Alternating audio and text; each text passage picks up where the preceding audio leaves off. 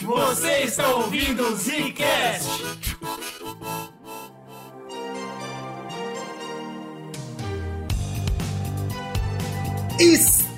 Estamos começando o último Zcast de 2023 do bagulho. E aqui quem fala é o Eugênio. Ah, aqui quem fala é o Slow. Chegou o final do ano, novas vidas, novos começos, novos recomeços. No- novo ano, novo eu, cara. Eu não sei que porra é essa que o povo tem esse negócio de novo ano. Ah, porra.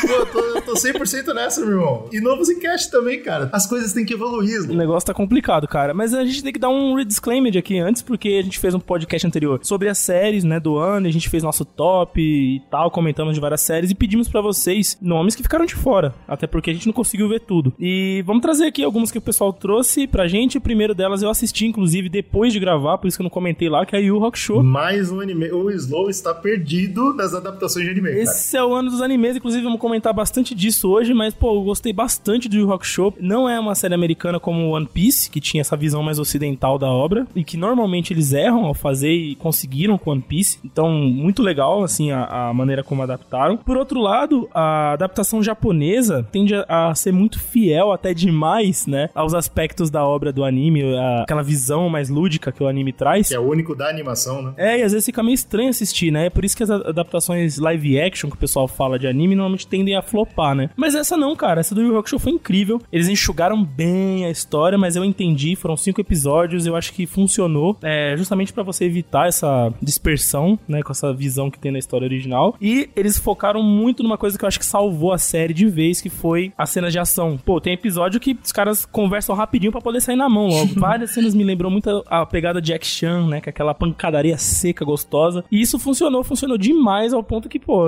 foi um sucesso, assim. Eu acho que foi legal pro cenário de animes, adaptação de animes, que, pô, veio o sucesso do One Piece, que foi um grande sucesso mesmo, assim, tipo, mundial. E o Rock Show fechou bem, né? Não foi um sucesso no mesmo nível, mas quem viu gostou, assim, os fãs gostaram. E tem um plus, né, aqui no Brasil, que veio com a dublagem original dos anos 90, Pô, a cara. dublagem tá de para. Eu vi alguns cortes apenas, eu não tenho paciência de assistir um negócio desse e eu me diverti. Cara, Cara, muito bom mesmo, assim, tipo, se você for pegar a molecadinha mais jovem, que não conhece a obra, não cresceu assistindo, pode até estranhar a dublagem com o material visual, né? Não- às vezes não combina mesmo. Mas pra quem cresceu vendo como a gente, os millennials, meu irmão, foda-se que não tá batendo a, a voz com, com o sentimento do personagem ali, meu irmão. O bagulho é da hora demais você ver aquilo, reviver aquilo, né? Fica tranquilo, Slow, porque também falaram pra gente sobre a série da molecadinha, o que o pessoal mais jovem quer assistir agora. Que é o quê? The Boys, um negócio que não é feito pra jovens. É verdade, a Gen V, né? Tal da série spin-off. Pois é, Comentaram maluco. bastante também. Ah, tem que ver, vocês viram nos grupo, grupo de apoiadores também o pessoal falou bastante. Cara, a gente tá muito por fora de The Boys, né? Tipo, Como o Zcast, a gente acabou escolhendo sair fora porque a gente não gostou do que a Amazon tá fazendo. A gente já comentou isso. Ano inteiro tem podcast aí deu falando mal do que a Amazon tá fazendo com The Boys.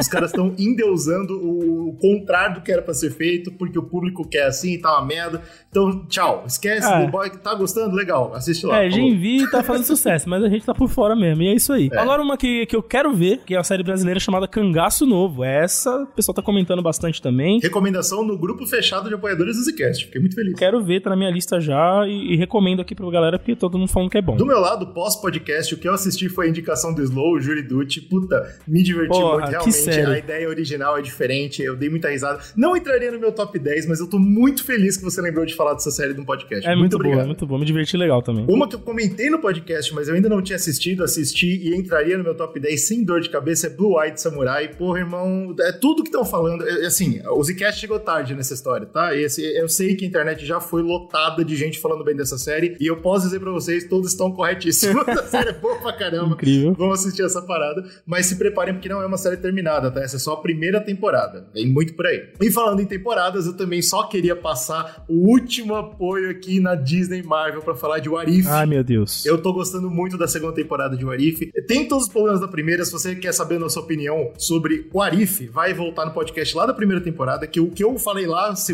vale total. vale pra agora. Eu- é a primeira vez, eu até comentei isso no grupo fechado com o pessoal e tal. Eu tô me sentindo. É, é a primeira vez no ano que eu tô me sentindo feliz de ter assistido tudo que eu assisti de, de Marvel Disney. É a primeira obra que tá falando, pô, eu sei que você tem muito conhecimento disso aqui, assim, então vamos se divertir, vamos, tá ligado? Aham. Então, nesse sentido, eu tô cada vez mais vendido pra Arif. Eu espero que tenha mais É, disso. eu assisti algumas coisas, eu não vi tudo ainda que saiu, mas eu tô nessa pegada que você falou. Eu acho que os roteirinhos estão bem fracos, as ideias originais, assim, até legal, a brincadeirinha que eles fazem, mas acho que o por- ponto forte mesmo é isso, né? É você ter elementos ali que fazem você respirar e falar, uau, isso faz sentido pra todo esse universo que eu É. vi. Que foi a melhor cena que eu vi até agora do, do Arif, que é o Peter Quill criança, tava sem o Walkman dele, né? E aí, de repente, ele consegue um lá na historinha, e o pai dele tá tentando entrar na mente dele, e não consegue, porque ele tá ouvindo as músicas do Walkman. E isso me faz pensar Pois é. bastante sobre a trajetória do Peter Quill no, no MCU. A gente conhece essa história, certo? Pra gente faz todo Faz sentido. todo sentido ele nunca ter sido recebido esse chamado do, né, do ego, porque ele teve, ele teve sempre, né, com aquele apego O contato com, com humanos, das né, com- músicas, com da barada da mãe dele, da memória e tal. Isso eu achei muito sutil, achei bem legal. Mas enfim. Barbie! Oi, Barbie. Oi, Barbie! Oi, Barbie! Barbie. Oi, Barbie! Oi, Ken. Mas então, vamos falar sobre esse tal desse ano, né, cara? O que, que a gente sentiu? Teve uma parada muito bacana que a gente discutiu no, no Zcast, no grupo fechado, perto agora do final do ano, que o Slow tava comentando, pô, as pessoas cansaram de super-heróis, né? E eu falei, não, cara, não é isso. As pessoas cansaram, ponto final, do conteúdo mastigado, do conteúdo sem amor, sem, sem alma, vamos dizer assim. E aí, pra incrementar essa discussão, a gente acabou levantando os números ali dos filmes que mais deram bilheteria no ano. E uma coisa que a gente percebeu é que é claro que as franquias estão sempre lá no top 10, é óbvio, mas comparado com 2019, a queda das franquias foi gigante pra abrir espaço pra quem? Filmes novos, né? Sim. E é por isso que quem fez mais sucesso foi Barbieheimer, né? Dois filmes 100% originais, vamos dizer assim, apesar de serem participarem de grandes grupos né, da, da cultura pop. Ó, Barbie sendo um produto e Oppenheimer sendo mais um filme do Nolan. Mas mesmo assim, eles conseguiram quebrar completamente o molde esse ano. Uhum. E a gente notou que, legal, é isso que o público quer. Mas não é bem assim, né, cara? Porque o algoritmo não enxerga isso. E isso é uma coisa que eu achei interessante. A gente vê nesse ano essa, esse embate direto entre o público falando, cara, me dá coisa nova, porque é isso que eu vou discutir em casa, é isso que eu vou falar com os amigos, é isso que eu vou falar pra eles assistirem. Porém, tudo que você me der mastigado, eu vou dar view. Eu vou dar visualização. E isso é uma merda. Porque é isso que o algoritmo enxerga, cara. Entra muito forte no algoritmo não só a interação positiva, mas a negativa também, né? Falando da parada, não importa se estão falando bem. Exato, eu vou pegar o exemplo aqui da Pequena Sereia da Disney, né? O, o, o live action. Pois é. Que foi, assim, um absurdo de hate em cima. Adivinha o que aconteceu? A Disney já, já prometeu o próximo live action, tá ligado? Outro grande exemplo agora no final do ano, que é impossível a gente não comentar sobre, é sobre a prova de que o Zack Snyder já fez o que tinha que fazer, né, cara? Rebel Moon, o filme novo dele, é um desastre. É um filme ruim. de- tipo assim, não existe nada de bom nesse Eu filme. nem vi, cara, porque assistir. tacaram tão pau tão forte. Eu falei, meu Deus, tem tanta coisa pra ver. Não, não, o filme é ruim. O filme me lembra muito Adão Negro, né? Parada de tipo, ele tá preso nos 2000. Aham. Por exemplo, só um exemplo rápido aqui de uma coisa que me impressionou, de quão me incomodou, na real. Tem vários personagens, é um filme de, de, entre aspas, assalto, então ele tem que montar um time, né? Lembra muito Rogue One. E aí tem um personagem, Slow, no universo, tá? No universo Infinitos Planetas, beleza? Tem um Ah. personagem que usa katanas. Show. E é silencioso e leva muito a honra. Aí você, você pensa que esse personagem, eles pegaram um ator barra atriz de que nacionalidade? Esquece. Sabe? Esqueça. Tipo, a única pessoa que usa uma porra de uma katana tem o olho puxado. Isso me incomoda. O único cara que anda sem camisa e tem uma conexão com os animais é indígena, sabe? Tipo, caralho, irmão, que bagulho sem tato. Aquela coisa puto, simplória, puto, né, que a galera fazia no começo Não, do século, é. porque não sabia criar inclusão é, de maneira natural, né? Aí faz forçada mesmo, né? O vilão é sempre russo. Nossa, maluco, eu fiquei empu- emputecido. E aí, adivinha, na hora que eu fiquei emputecido, eu fui conversar, falei, nossa, esse filme é uma merda. Fui pesquisar, é a maior visualização da Netflix, é um sucesso. Mas se você for olhar, cara, eu falar pra você, mano, eu quase caí no algoritmo com esse filme, porque, tipo, antes de eu ver que que- do que, que se tratava, as recepções e tal, se você pega e olha, tipo, capa dele, a maneira como eles venderam a imagem do filme, dá pra perceber que ali tem o, o que o algoritmo fala assim, ó, isso aqui atrai, isso aqui vende, É, isso aqui... ex- exatamente Visualmente isso, cara. falando, ele pega. E se você for ver, é verdade. Tipo, ele atrai visualmente. E na hora que você abre, é vazio. Exato, porque você já abriu, era tudo que eles precisavam. É, exato. Já pagou a, a mensalidade pra assistir, você já abriu e ponto. Agora, se vai ser bom ou não, não interessa, tá ligado? É isso. Isso me deixa tão chateado, cara. É, esse foi um resumo do ano, para pensar no, no aspecto hollywoodiano, né? A gente pode colocar assim, porque é onde se investe mais nesse, nesse ramo da cultura pop, né? Qual que é a contrapartida? Você colocou na pauta aqui, são os dois que eu queria comentar: Napoleão e Assassinos da, da Flores da Lua lá. O novo filme do, do Scorsese. É, o Napoleão aí do Ridley Scott. Ninguém viu esses filmes, cara. A abertura nem foi negativa pra esses filmes. O ponto é que eles são filmes mais densos, mais é, de cinematografia mais elaborada, com coisa mais autoral. E é uma coisa que realmente nos últimos anos tem tido menos apelo mesmo, pro grande público. Então, né? e como pode? A gente não acabou de falar que o pessoal quer coisa original? E aí a gente vê dois filmes originais que simplesmente ninguém se interessou. Mas aí tem Cara, uma coisa- Assassinos da- das Flores foi flop. Não se pagou. Não se pagou, né? E foi disso? caríssimo, né, pra Apple, né? E foi caríssimo. Tanto é que, tipo, ele já tá pra alugar na Apple. Antes de estrear É na Apple. Eles estão tentando monetizar até no próprio stream. É, mas você entende o peso de você falar, ah, o filme novo do Scorsese não se pagou. Isso é um problema. É um cara. problema, porque isso nunca aconteceu, né? Cara, virou a geração. A gente tá na Gen... Como é que é? Gen Z Alpha.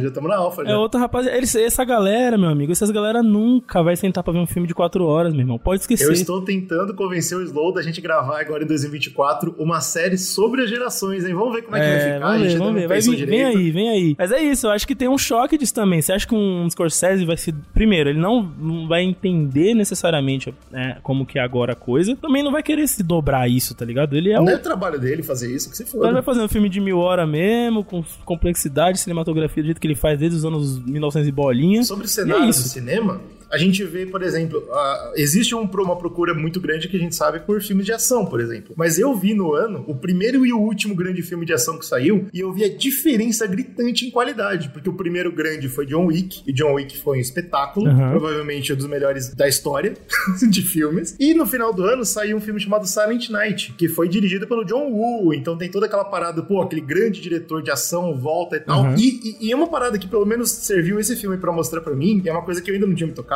é que o John Woo, ele é incrível, mas ele tem feito muita merda, cara. Ele não, ele não conseguiu se adaptar ao estilo novo de cinema. É, então eu acho que é mais a questão disso, essa questão de adaptação, né, cara? Tem, é É, difícil. exatamente. John Woo, acho que ele ficou meio ultrapassado mesmo. Por outro lado, a gente tem, pros fãs de Nicolas Cage, ele não, nunca esteve tão ativo. Assim, ele tá muito ativo em cima do, da própria figura memística, se eu posso dizer assim, que ele é, né? É o que a gente falou de se adaptar, cara. E, e os filmes do Nicolas Cage são filmes que, apesar de variar bastante na qualidade, todos eu recomendo esse ano, cara. Teve alguns que saíram, na verdade, ano passado, mas só chegaram no Brasil esse ano, né? Então teve Renfield, que ele é o Drácula. Aham. Teve Simpatia pelo Diabo, que ele é um assassino maluco.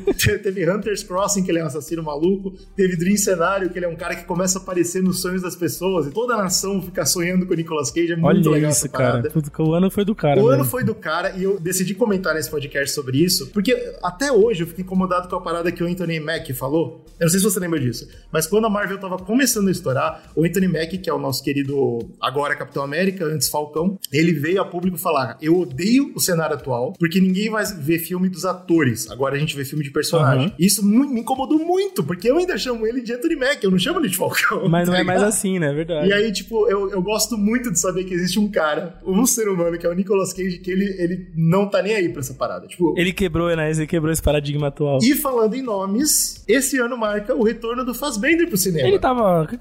Assim, retorno. Tava há muito tempo assim? Que... Ele tirou um sabático, ele deu uma descansada, ah, cara. Não tinha ele nem ficou uns reparado. três cara. anos sem fazer filme. Porra, que isso, Pois Fazenda? Faz isso mais não, cara. E ele voltou, ele voltou com dois espetáculos, um filme de assassino, um filme do Taika Waititi. Não é o filme do David Finch que ele voltou? Pá. Sim, senhor, esse Tô louco mesmo. pra ver esse filme, cara. Tô louco pra ver Não, esse e voltou assim, pra críticas gloriosas. Ele tá de volta e isso é bom.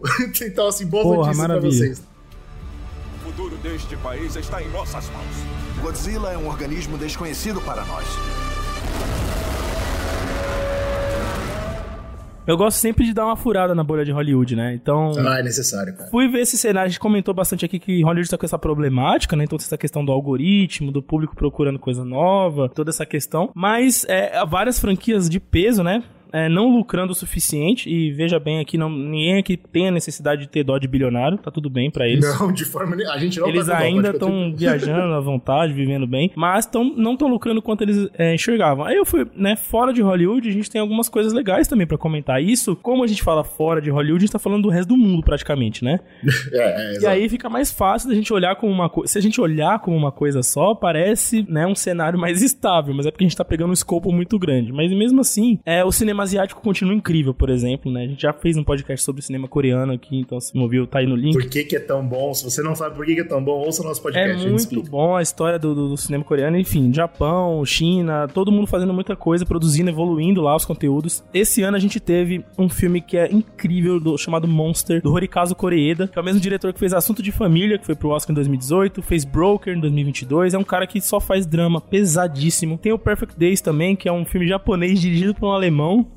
que é o Wim Wenders. Porra, que E maravilha. que cara. provavelmente tá muito forte pra pintar no Oscar aí de indicação, né, pra filme internacional. Fala da história de um zelador japonês que gosta de ouvir rock. Pô, sensacional, assim, a vibe. E, pô, fiquei muito feliz que esse ano teve o retorno do Felix von Groningen, né, que é o cara do Alabama Monroe, que, pô, a gente já comentou aqui há Pô, anos esse atrás. cara é incrível. E ele dirigiu um filme italiano chamado As Oito Montanhas. Chegou no Brasil agora em 23, né? Acho que ele, ele lançou no finalzinho de 22, na verdade, lá fora. E, e, assim, muita coisa legal saindo, tipo, interessantíssima também. Cara, ainda em Hollywood, teve o filme novo do Yorgos Lanthimos, que eu não vi ainda, mas, pô, o grego tá de volta, cara. É, tem um retorno dele também, o cara é bom demais também. Então tem, tipo, Por Things. muita gente boa fazendo coisa boa por aí. Aqui no Brasil a gente tem o Kleber Mendonça, né? Que lançou o Retratos Fantasmas, bateu na trave pra ir pra pré-lista do Oscar. Ele quer falar sobre os cinemas de rua no Brasil e, e a ideia de ser cinéfilo. E ele cria uma ficção com isso, mas num filme que é documental. E, cara, é sensacional a direção, assim. Eu achava que, por ter essa coisa meio diferente, que brilhou muito lá em Cannes, né? Eu achei que ele ia ter lobby pra chegar no Oscar. Mas, né, não está lá, não está É. lá. Já passou a Ai, pré-lista. Eugênio, eu adoro quando o Zcast fala de filme, mas eu fico puto com o Slow, porque o Slow só fala de filme nichado que ninguém assiste, é verdade.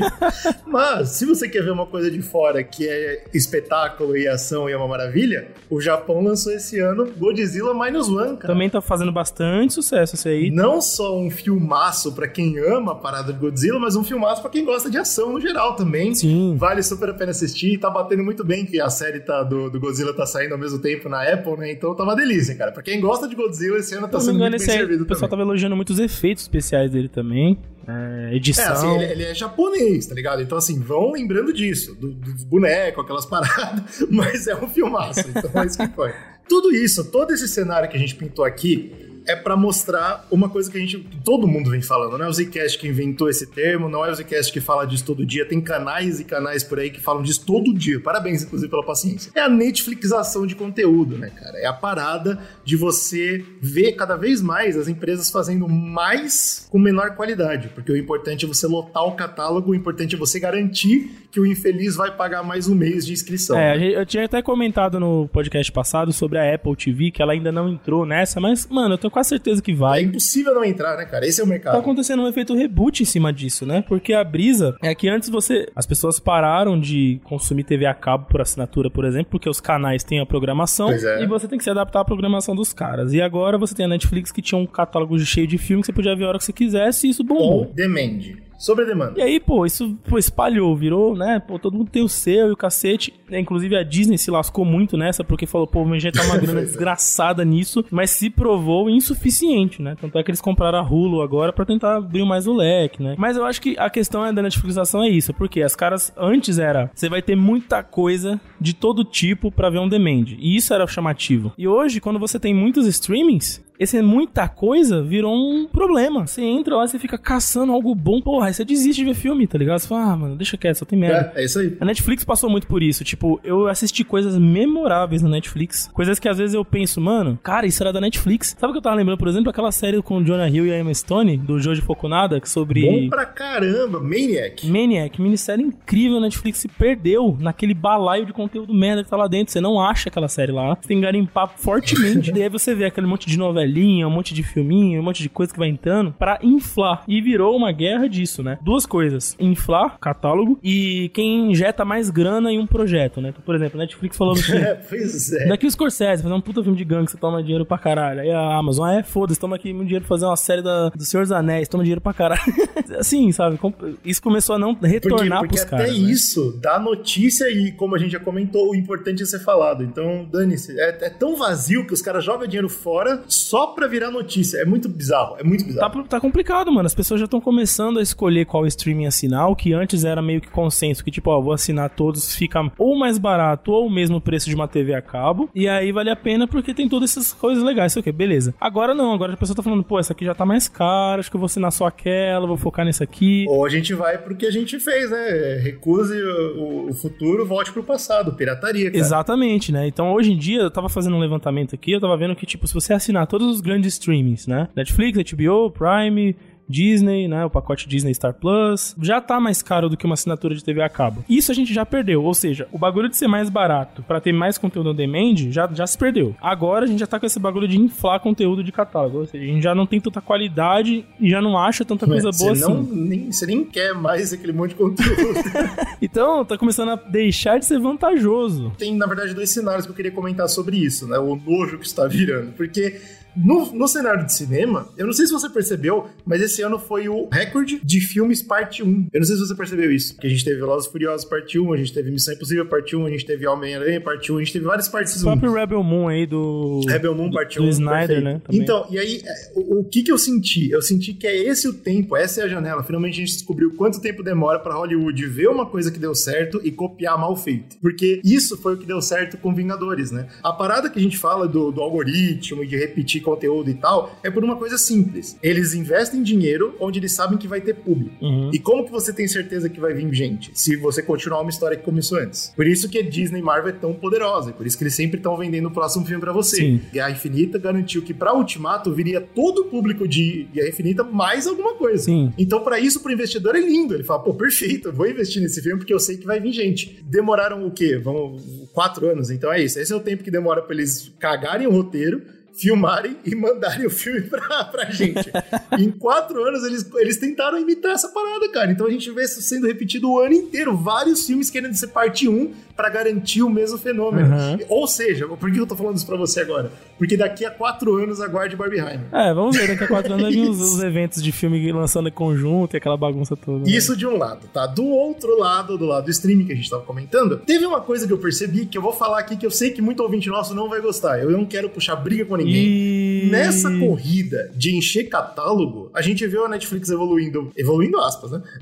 Passando por Uh, alguns conteúdos originais que ela tinha feito. Depois ela foi para muito desenho adulto. Não sei se você lembra disso, mas teve uma época que entrou um monte de desenho ruim adulto de uma vez. podre, podre, pior qualidade do, da história.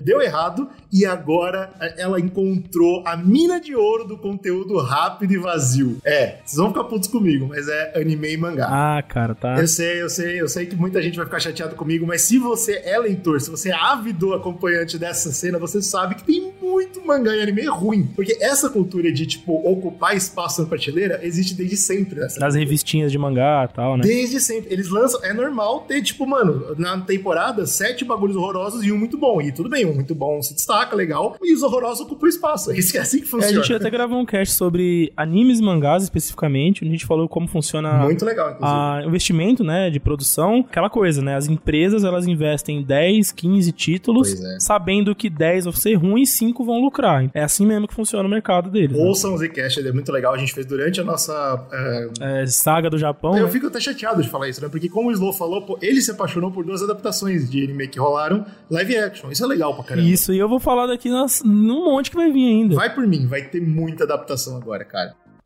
Toguro, perdão, mas preciso que enfrente os três. Rapadura é doce, mas não é mole não. Só vou acabar com esse cara, pegar Kiko e meter o pé.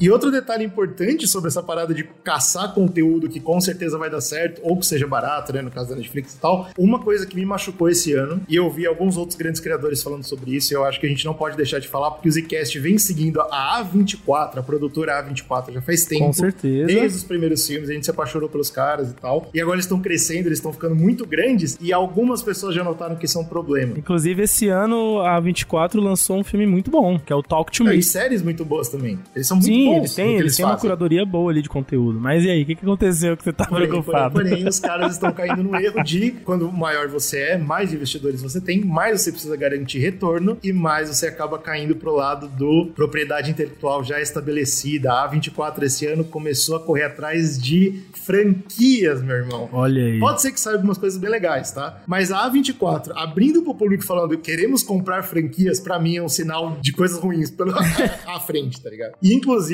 fechando o contrato famosamente com o Kojima, né, Pra fazer séries com ele e tal. Eles estão correndo atrás de retorno garantido, cara. E isso é uma coisa que É. eu acho que vai, Vai ter matar a a 24. adaptação do Death Stranding, né? Que é o game do Kojima. É, já não, já é. não dá mais pra dizer que a Blumhouse, que a A24, que a Searchlight são selos de cinema independente, indie. Não é mais. Acabou. Isso porque a gente gravou um podcast sobre isso também, já faz um tempo, quando era considerado indie, que indie era peronomútil, né? Porque quando você tem 5 É, milhões indie é o nome que a gente dá. 5 milhões de dólares, 10 milhões de dólares pra fazer um filme, você não é tão indie assim. Mas, mas agora os caras vão ter orçamentos, puta, muito maiores, né? 50, 100 milhões de dólares pra você fazer um filme do Death Stranding, você tem que ir por aí. Trágico. Então vai mudar muito, tem que ver como é que vai ser a linha, né? Mas tudo bem, eu tô, eu tô aqui chateado, mas você acabou de comentar que tem mais de anime pra falar. é isso? Exato. Como- Então que- o como mercado assim? ele tá se moldando. A gente sempre falou que tem uns, uns meses barra anos aí que você vê a chavinha virar, né? Pois é. Você lembra que teve muita gente tentando fazer filme de games. Opa, e sim, sim. anime sempre teve, enfim. Essas adaptações de conteúdo asiático, até comentei um pouco agora antes, sempre foi problemática, né? Você pega, por exemplo, o Old Boy do Spike Lee. Nossa. Uma tragédia. Você não consegue res- nem respeitar a obra e nem consegue traduzir aquela mensagem. E a gente sempre viu essas adaptações de anime dando esse problema. Você pega, por exemplo, falaram, vamos fazer uma adaptação de Cavaleiro do Zodíaco. Não vi, não verei. Eles investiram 60 milhões de dólares pra gerar uma franquia de filmes, pelo menos dois ou três. Desses 60, o primeiro filme que saiu comeu 10. Só que arrecadou 7. Ou seja, flop. O suficiente pra você não ter mais os, 60, os 50 milhões volta pro caixa, pelo amor de Deus, porque já perdemos dinheiro aqui. E até aí era o que a gente tava acostumado a ver. Nessa teve o Cowboy Bebop, É, não chocou, não. Teve o Cowboy Bebop da Netflix, que também foi um show de prejuízo. Só que esse ano mudou, cara. Virou a chave. 2023 foi um ano que talvez a gente possa ver isso mudar. O que acontece? Esse investimento vem dando certo, como você comentou. Tanto em adaptação de mangá pra é, animação, tanto de reboot de animação, novas animações e os live actions. Todo esse conteúdo que entra na gama de mangás e animes tem se tornado um- uma possível nova gança dos ovos de ouro. Então a gente pega, por exemplo, o One Piece da Netflix, acho que é o maior sucesso em cima disso no ano. Com O certeza. que acontece? A Netflix esperta falou, porra, deu muito certo, essa discussão voltou pras mídias. O que que a gente vai fazer? Um remake do anime exclusivo Netflix. Genial, gente. Eu fui dar uma lida sobre como vai ser essa parada. Vai ser aquilo que todo mundo esperava mesmo. Uma versão mais enxuta da história e com a atualização de arte. Quem não sabe, o anime é lá dos anos 90, então a primeira saga ela é bem mais antiga a arte, né? E a gente tem exemplos disso, né? O próprio Hunter vs Hunter teve um remake. O Dragon Ball Kai, né? Que é um remake também. Então eles são animes mais enxutos na história. Eles já sabem onde vai terminar, tudo certinho, não tem que acompanhar o criador, não fazendo nada. E vai vir aí na Netflix e tal. O próprio Rock Show foi bem, né? Que eu comentei. E agora abriu a porteira, velho. A Netflix endoidou, falou, mano, é aqui o caminho que eu posso ir. Eles já pegaram, por exemplo, os direitos do My Hero Academy. Já tá em pré-produção, inclusive o. Cacete, eu não sabia de nada disso e eu fiz aquela previsão, agora tá parecendo que eu tinha lido a pauta, cara. Exato, cara. Porra. O produtor de Monarch, que é a série de- do- dos monstros que você comentou agora há pouco, né? Ele vai produzir o Job Harold, ele vai produzir essa série. Eu vi uma entrevista dele falando que a Legendary entrou na produção, não sabe ainda se vai ser uma série ou um filme, mas é certeza que vai ser live action. Todo mundo quer uma fatia do bolo antes que o bolo estrague, cara. Exatamente, cara. A galera- É isso que você falou, leva quatro anos. Pode ser que daqui a quatro anos a gente veja coisa pra caramba saindo. Netflix vai, já anunciou que vai insistir no ativo que eles já têm, que é o Death Note. A gente sabe que se uma produtora que tem direito não faz a obra, ela perde os direitos. Então a Netflix falou: não quero perder Death Note, porque Death Note faz parte desse bolo, né? Que tá dando certo agora. Vamos voltar. Querem fazer uma série na pegada do anime, aquela coisa toda. Já anunciou também live action de Pokémon. Nossa, maluco, meu Deus, eu, eu- queria não ter falado sobre isso. E aí, meu irmão, a galera em volta falou, porra, Hollywood se organiza, né? A Bad Robot, que é a Opa. produtora do J.J. Abrams, comprou os direitos daquele anime Your Name. Ah, gigante também, baita É um público. filmaço também muito bom e já vai, já fechou parceria com a Paramount e já tá em pré-produção pra lançar um filme. A Lionsgate já comprou os direitos do Naruto e aí não anunciou nada por enquanto, só comprou. A Amazon comprou os direitos de Helsing e contratou o Derek Coastal, que é o roteirista de John Wick, pra já produzir uma série pra eles em cima de Hellsing. E a Sony comprou os direitos de One Punch Man e chamou Justin Lin, né, o diretor de Velozes e Furiosos, pra dirigir, não se sabe se um filme, mas acho que seja um filme. Tô trazendo aqui um monte de notícias em relação a isso pra mostrar que 2024 e 25, a gente pode ver muita coisa de anime sendo adaptada aí. É, spin-off, remake, filme, um monte de coisa saindo. E eu queria ressaltar uma coisa: 2024 só tem, somando MCU e DCU, quatro filmes pra sair até agora, né? Vai dar uma parada, a gente comentou isso também, né? Exato, a Disney empurrou bastante. DC tá indo pra um reboot de universo com James Gunn que só é a partir de 2025. Então a gente tem um ano aí mais fraco, entre aspas, no, no cinema pros heróis. Pode ser que isso, na verdade, até faça os heróis voltarem, não sei, porque, né? Talvez menos é mais nesse caso. Mas 2024 é uma ótima oportunidade pra começar a sair esse monte de coisa de anime aí e ganhar um mercado. Quem sabe 2025 pra frente a gente tem uma briga, né? Mercadológica entre heróis e animes, vamos dizer assim. E assim, as as pessoas estão ficando espertas pra isso, né? Tipo, o que a gente tá falando aqui é bem legal, são bastante novidades interessantes sobre a cultura e sobre a, a indústria.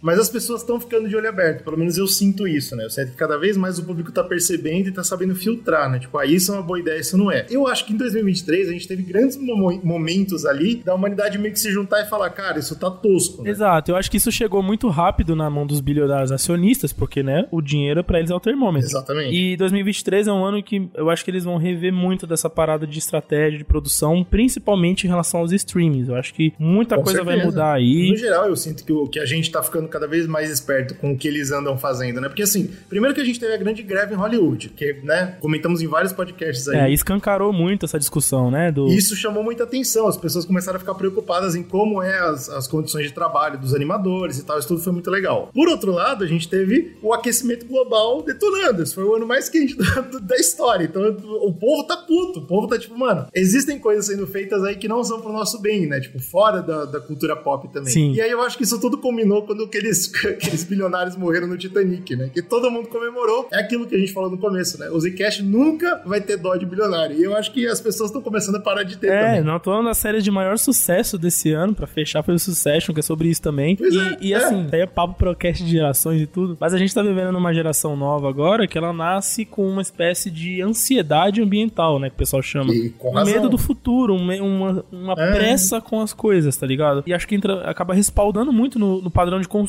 das pessoas, né? E tem essas reflexões aí que a galera tá fazendo sobre distribuição de riquezas e nananana, um monte de coisa. E é- tudo isso culmina num- numa coisa só. Isso é legal, cara. Então eu tô, eu tô, tipo, eu tô animado pra saber o que, que 2023 vai gerar no resto dos anos daqui pra frente, mas a gente não tá aqui só pra falar da indústria do cinema, né? Então teve duas outras indústrias que eu achei que era legal a gente comentar. A primeira, rapidinho, é da música, que é uma coisa que a gente não fala muito aqui no Zcast, mas se você gosta de música, se você tem interesse, saiba que o Zcast também produz o Notas sobre Notas, um podcast muito bom, na minha Olha opinião. Único no Brasil, na minha Olha opinião. aí, mas também acho, viu? Também acho, que eu nunca ouvi nada Onde igual. a gente debulha discos, artistas, shows. A gente começou, né, esse projeto esse ano 2023. Espero que 2024 a gente já, já prometeu pra vocês que vai rolar e espero que vocês curtam. Dê pra gente mais feedback pra gente fazer mais, né? Porque É bem importante. legal, na minha opinião. Tipo, eu acho que é um programa muito bacana. E, e é legal porque a gente consegue falar de música, que é uma coisa que a gente ama, e a gente costuma não falar tanto. E na indústria musical, a mesma coisa está acontecendo.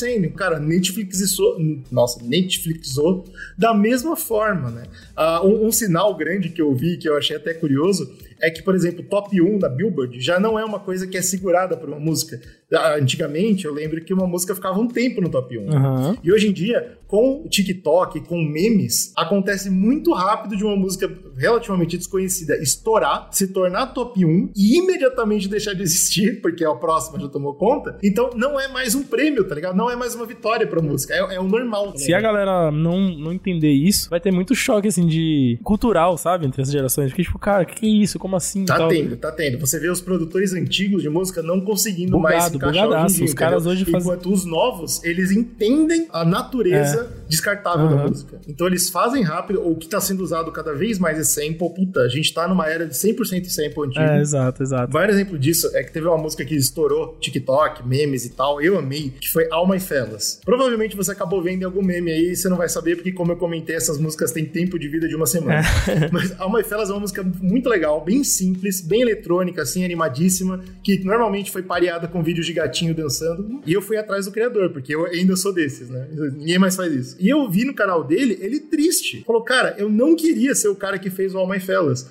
Porque eu fiz essa música sem vontade nenhuma. Eu fiz com preguiça. E ele mostra como Caramba. ele fez. Ele pegou, tipo, quatro faixas, misturou e soltou a música. Ele falou, mano, foda-se, mais uma música pro meu canal. E no dia seguinte, tinha estourado no TikTok. Ele era, a partir de hoje, ele é o cara que fez All My Fellas, entendeu? E ele falou, mano, eu não queria minha carreira jogada em cima de uma coisa que eu fiz sem vontade Esse estigma, né? um mês, mais ou menos. A música já morreu, ninguém mais fala sobre essa música. E ele lançou a versão total dela. Entendeu? Ele, realmente sentou, remixou, fez do jeito que ele queria. As músicas dele costumam ser um pouco mais complexas, né? E adivinha? Ninguém se importa. É, né? Primeira coisa, tem mais de 30 segundos essa merda? Não vou ouvir. Exato. Porra, não pode. Isso aí tá associado a qual É meme? que isso, meme que cara, tá associado é a isso aí pra eu ouvir? Não tem meme, então não vou ouvir. E, cara, eu, eu me senti muito mal por ele, porque, tipo, você percebe uma pessoa que não se adaptou, entendeu? Que ele não entendeu como as coisas funcionam. Um, um verdadeiro produtor de música hoje abraça o sucesso e pula pra próxima. Eu vejo agora uma grande discussão também, que a galera tá falando muito com essa vibe da TikTokização, Netflixação do conteúdo. É, TikTokização, gostei, eu gostei. É, nessa gostei, vibe aí, a galera tá começando a levantar uma questão que eu achei interessantíssima, não tinha parado pra pensar até esses dias, cara. A gente tá pagando por catálogos que são propriedades de empresas. Sei. Então a gente tá fazendo isso com filmes, com música, no games, agora também. Primeiro, se você parar de pagar, você não tem acesso a mais nada. Nada é seu, né? E segunda coisa, eles podem pôr e tirar o que eles quiserem.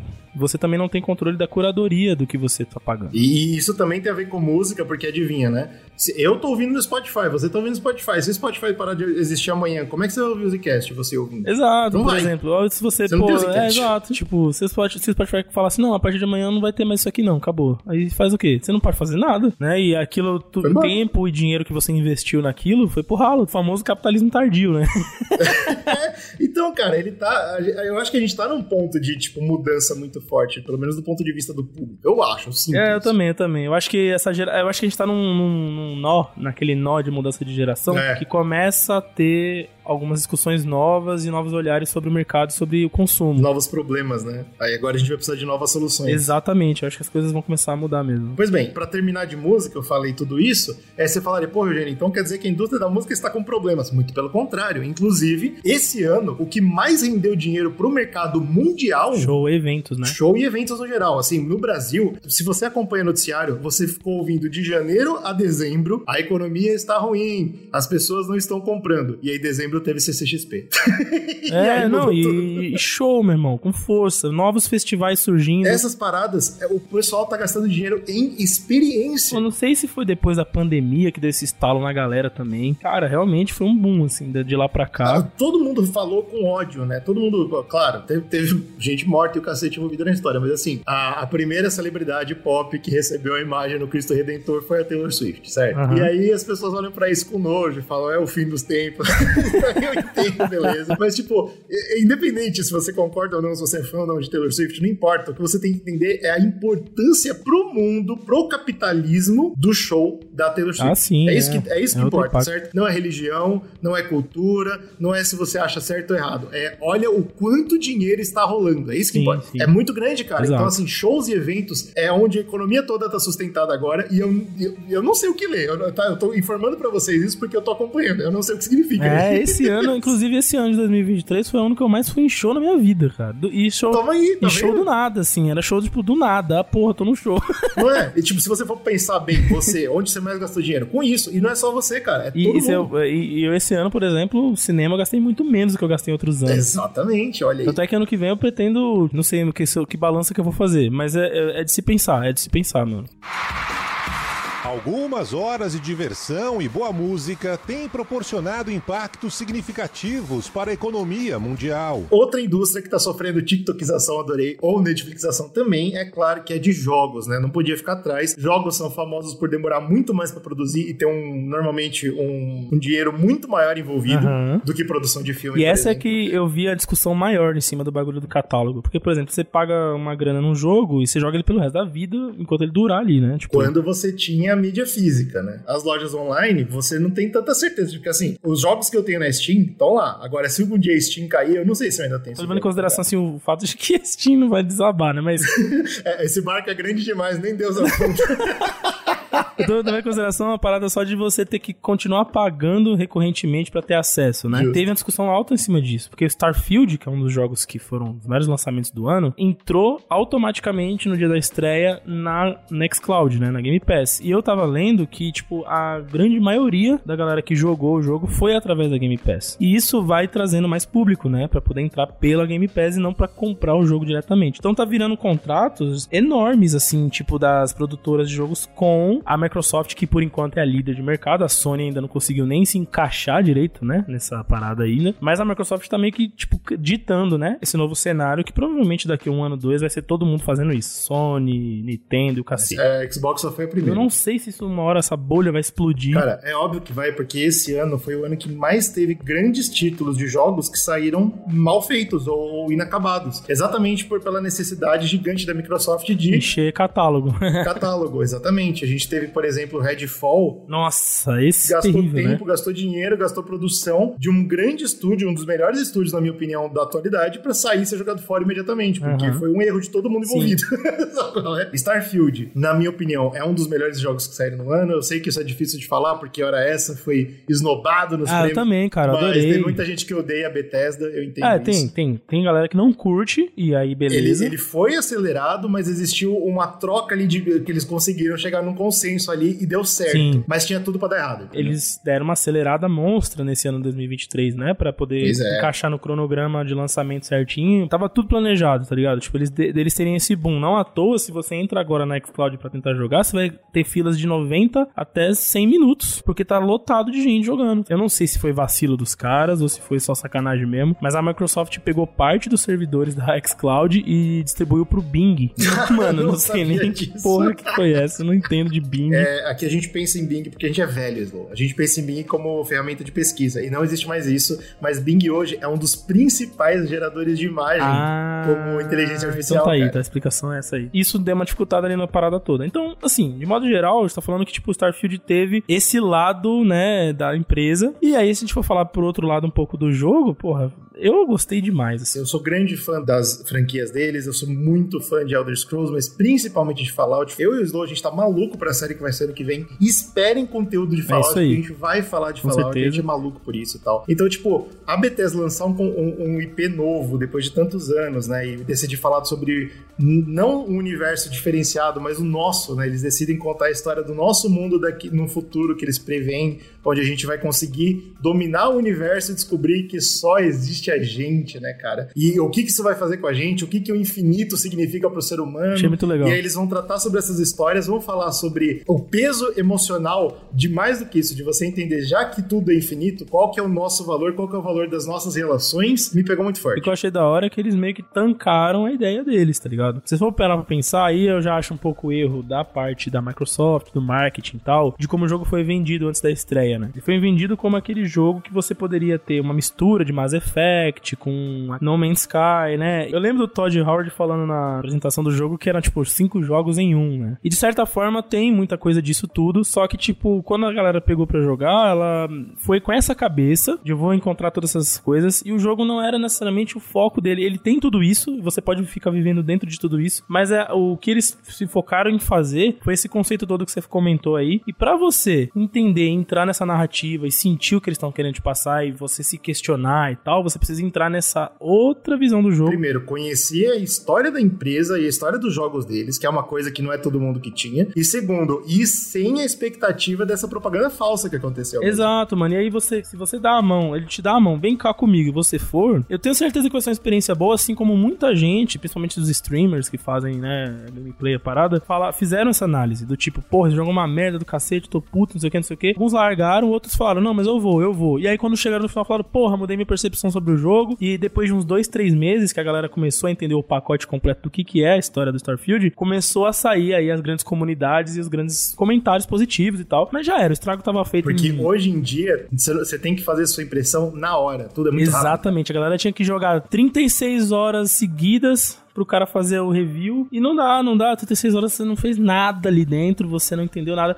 Cara, pra você ter ideia, um dos momentos que eu mais curtia no jogo era que a galera mais reclamava, inclusive. Que era, por exemplo, o cara falava assim: Porra, cheguei na lua do planeta Deus me livre da galáxia Quinto dos Infernos. Pá, cheguei. É. Porra, quero encontrar aqui um mundo muito incrível, único, porque o bagulho é procedural, ele vai me gerar planetas completamente únicos, aleatórios, não sei o que, beleza. Aí você desce naquela lua, mano, e você vê umas formações geológicas, uma construçãozinha ou outra, porque, né, tem a mineração que é muito forte na história, e, porra, basicamente é isso. E o cara ficava puto, né? É, o cara quer ser gratificado, né? É. Ele quer que tenha alguma coisa o tempo todo. Por quê? Porque os jogos hoje em dia são Mas, assim. bicho, isso era um dos bagulhos que eu mais curtia fazer no Starfield. Às vezes eu tava sentado jogando sozinho e eu sentava numa, no topo de uma montanha, numa lua, no meio do nada, e ficava olhando as, a- aquela, porra, porque a imagem das galáxias é muito legal, né? O jogo tem uma. Visualmente ele é lindo. assim. E eu ficava tirando umas fotos ali e brisando, cara, tipo, no vazio mesmo ali do, do universo. E é isso, e essa, essa mensagem do jogo é muito importante. Você precisa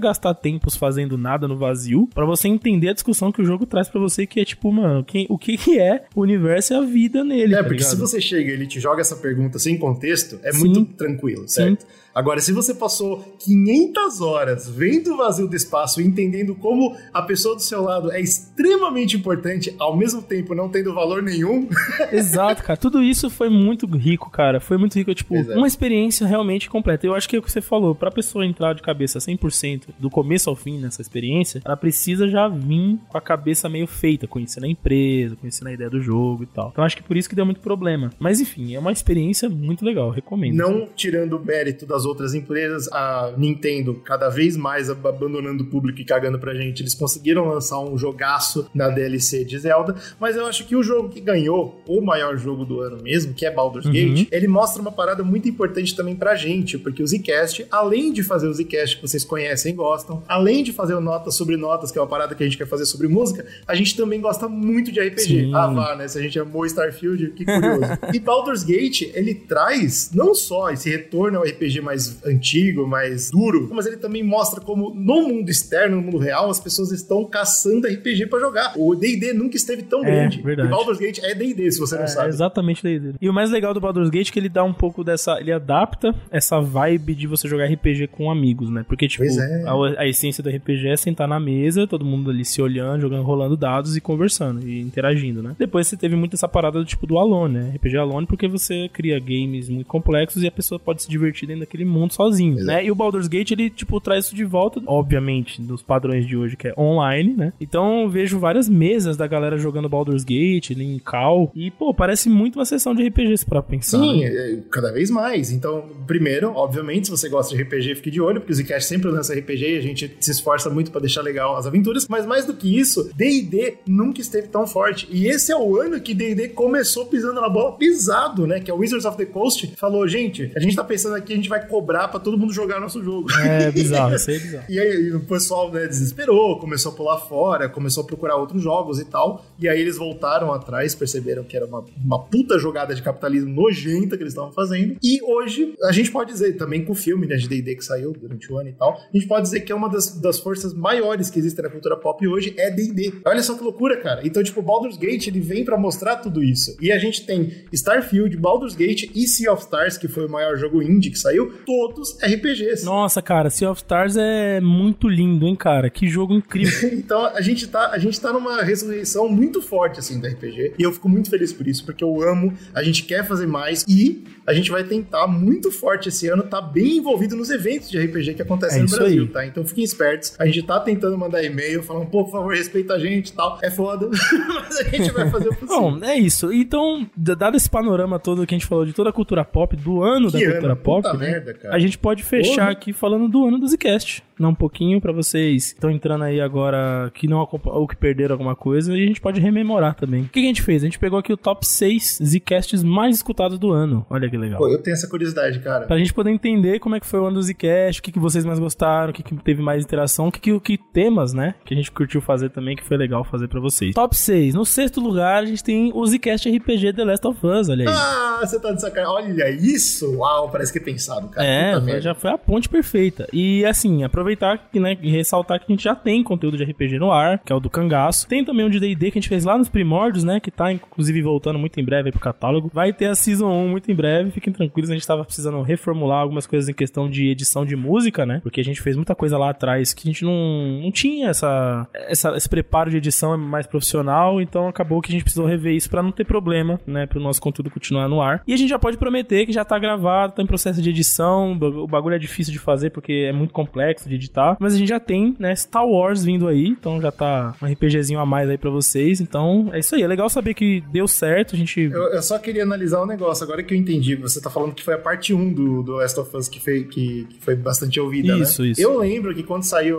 o, final de Last of Us, teve muita gente que ficou chateado comigo porque foi curta a aventura. O povo queria mais. Ah, foi pequenininha Então, mesmo, é verdade. Eu vou, eu vou manter isso em mente, é verdade. Em quinto lugar, a gente tem o nosso podcast sobre Gengis Khan, rapaz. Meu, que podcast bom da porra. Ou, se vocês não ouviram o Gengis Khan, vão ouvir, cara. O grande cão, né, da, da, da Ásia. E é legal, porque esse podcast ele fez parte de uma série de história. A gente tem muitas séries de história que a gente gosta muito de falar, então a gente falou de Roma, falamos de Japão, a gente sempre tem. Né, as séries estão por aí, Brasil nas guerras, né, mundiais. Sim, nossa, e essa muito legal. é, série a gente resolveu falar de personalidades históricas. Então a gente puxou, né, Maria Bonita, Gengis Khan, personalidades que vocês ajudaram a gente a escolher. Inclusive, quem faz parte do Apoia-se do Zcast, vota em temas. Então já tá aí, inclusive, né, o convite pra você vir fazer parte, porque você vai ajudar a gente a escolher temas também. Inclusive, na saída desse podcast aqui já vai estar rolando alguma, hein? Eu quero saber qual é a próxima personalidade que a gente vai falar, mas eu vou dizer pra vocês que eu tô querendo aproveitar a saída de um filme que ninguém assistiu aí pra, pra já falar do Napoleão. Mas vamos ver, vamos ver no que vai dar. Minha nossa, vamos ver, vamos ver. Quarto lugar, a gente teve Zcast de Absinto, né? Que esse ano a gente tirou pra falar Álcoois. de alguns álcools, de algumas bebidas, né? História, o contexto, produção e tudo mais. Vindo na rabeira das nossas séries antigas de drogas e de experimentos científicos. A gente sempre gostou de falar de ciência. Essa série de Absinto, ela saiu mais no comecinho, acho que foi o primeiro do ano, inclusive. Ô, louco, caramba. Então ela veio meio que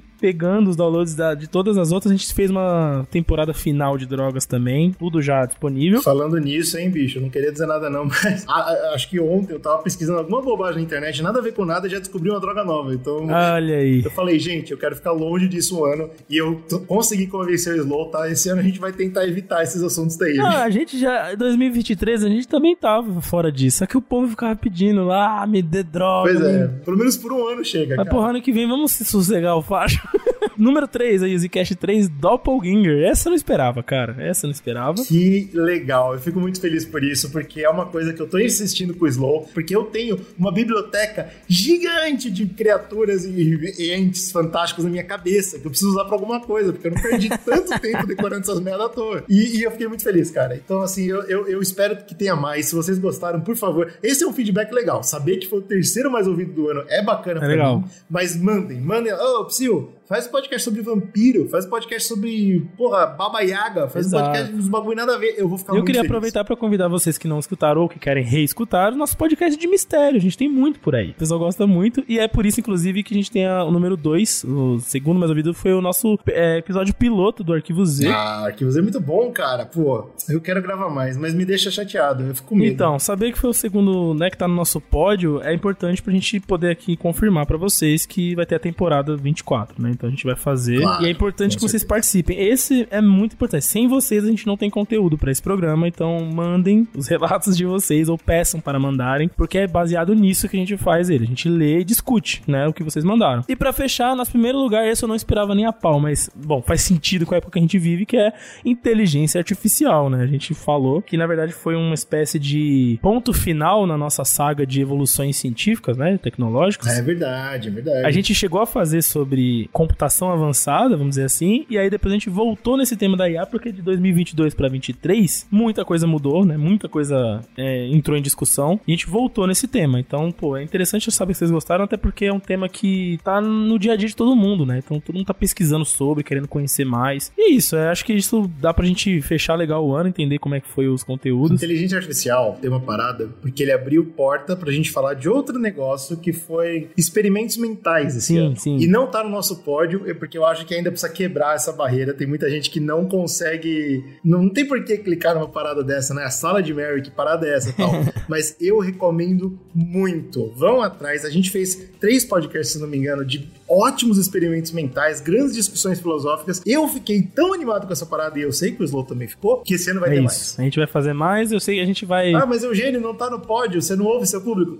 É claro que eu ouço meu público, mas, pô, a gente tem que fazer o que a gente ama, né, cara? E discussão filosófica me deixou muito feliz esse ano. Então vai Ah, eu ter. tenho certeza que a galera vai gostar também, porque é interessante, assim, a gente vai tentar sempre trazer de uma maneira dinâmica, é, se aprofundar bastante ao mesmo tempo, deixar palatável, né, o assunto, que sempre é meio pesado, mas dá pra fazer, dá pra gente chegar num consenso meio termo aqui pra todo mundo ficar feliz. É isso, esse foi o ano nosso aqui em temas, é importante que vocês sempre mandem, né, tipo, pra gente, pô, o que, que vocês querem ouvir, o que vocês mais curtiram, que faz, parte. A gente absorve aí pra desenvolver melhor, né? Pra fechar essa brincadeira toda, então, o que eu acho que é muito importante é vocês lembrarem de apoiar o conteúdo que você ama. É uma coisa que a gente sempre fala no final dos podcasts. É muito importante pra gente, não só pra pagar as contas aqui, né? Porque a gente gosta muito de saber que vocês gostam do que a gente tá fazendo. É, isso já faz anos, o Zcast tem mais de 10 anos, profissional mesmo tem muito menos, mas o ponto é que é uma parada que a gente faz porque a gente gosta e porque a gente gosta muito de ver como toca na vida das pessoas. Sempre que vem um feedback falando, pô, esse programa eu aprendi algo novo, esse programa me fez pensar diferente, isso pra gente é extremamente importante. Então, apoiem o nosso conteúdo, não só ouvindo, não só dando feedback, mas também no apoia.se, que é o nosso grande hub ali de apoio. Exato. Quem apoiar a partir de dois reais já entra no grupo fechado, onde a gente conversa lá sobre as paradas que a gente assiste e tal, mas mais importante do que isso, quem entrar lá recebe conteúdo não só do Zcast, mas também do Notas, mas também do Arquivo Z, mas também do RPG. É isso aí. Tudo que a gente tá produzindo, a gente sempre lembra dos nossos apoiadores. Não é sempre que a gente consegue fazer algo especial pra eles, mas sempre que a gente pode, vai ter lá pra eles, porque a gente sabe o quanto é importante. É um sacrifício pra vocês, é claro, a gente tem noção disso, né? Apesar de dois reais ser pouco,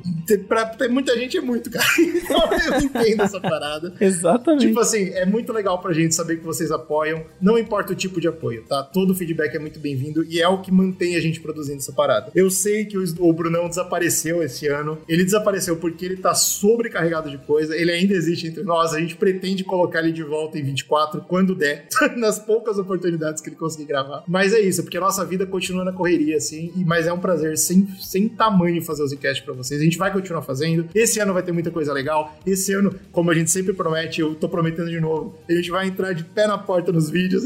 eu quero muito fazer vídeo, cara. Eu só, a gente só não consegue, mas eu quero, a gente vai ver o que É dá pra isso. fazer. Então aguarde, o Zcast, mano, tá no mundo. Apoie o conteúdo que você ama e nos ame.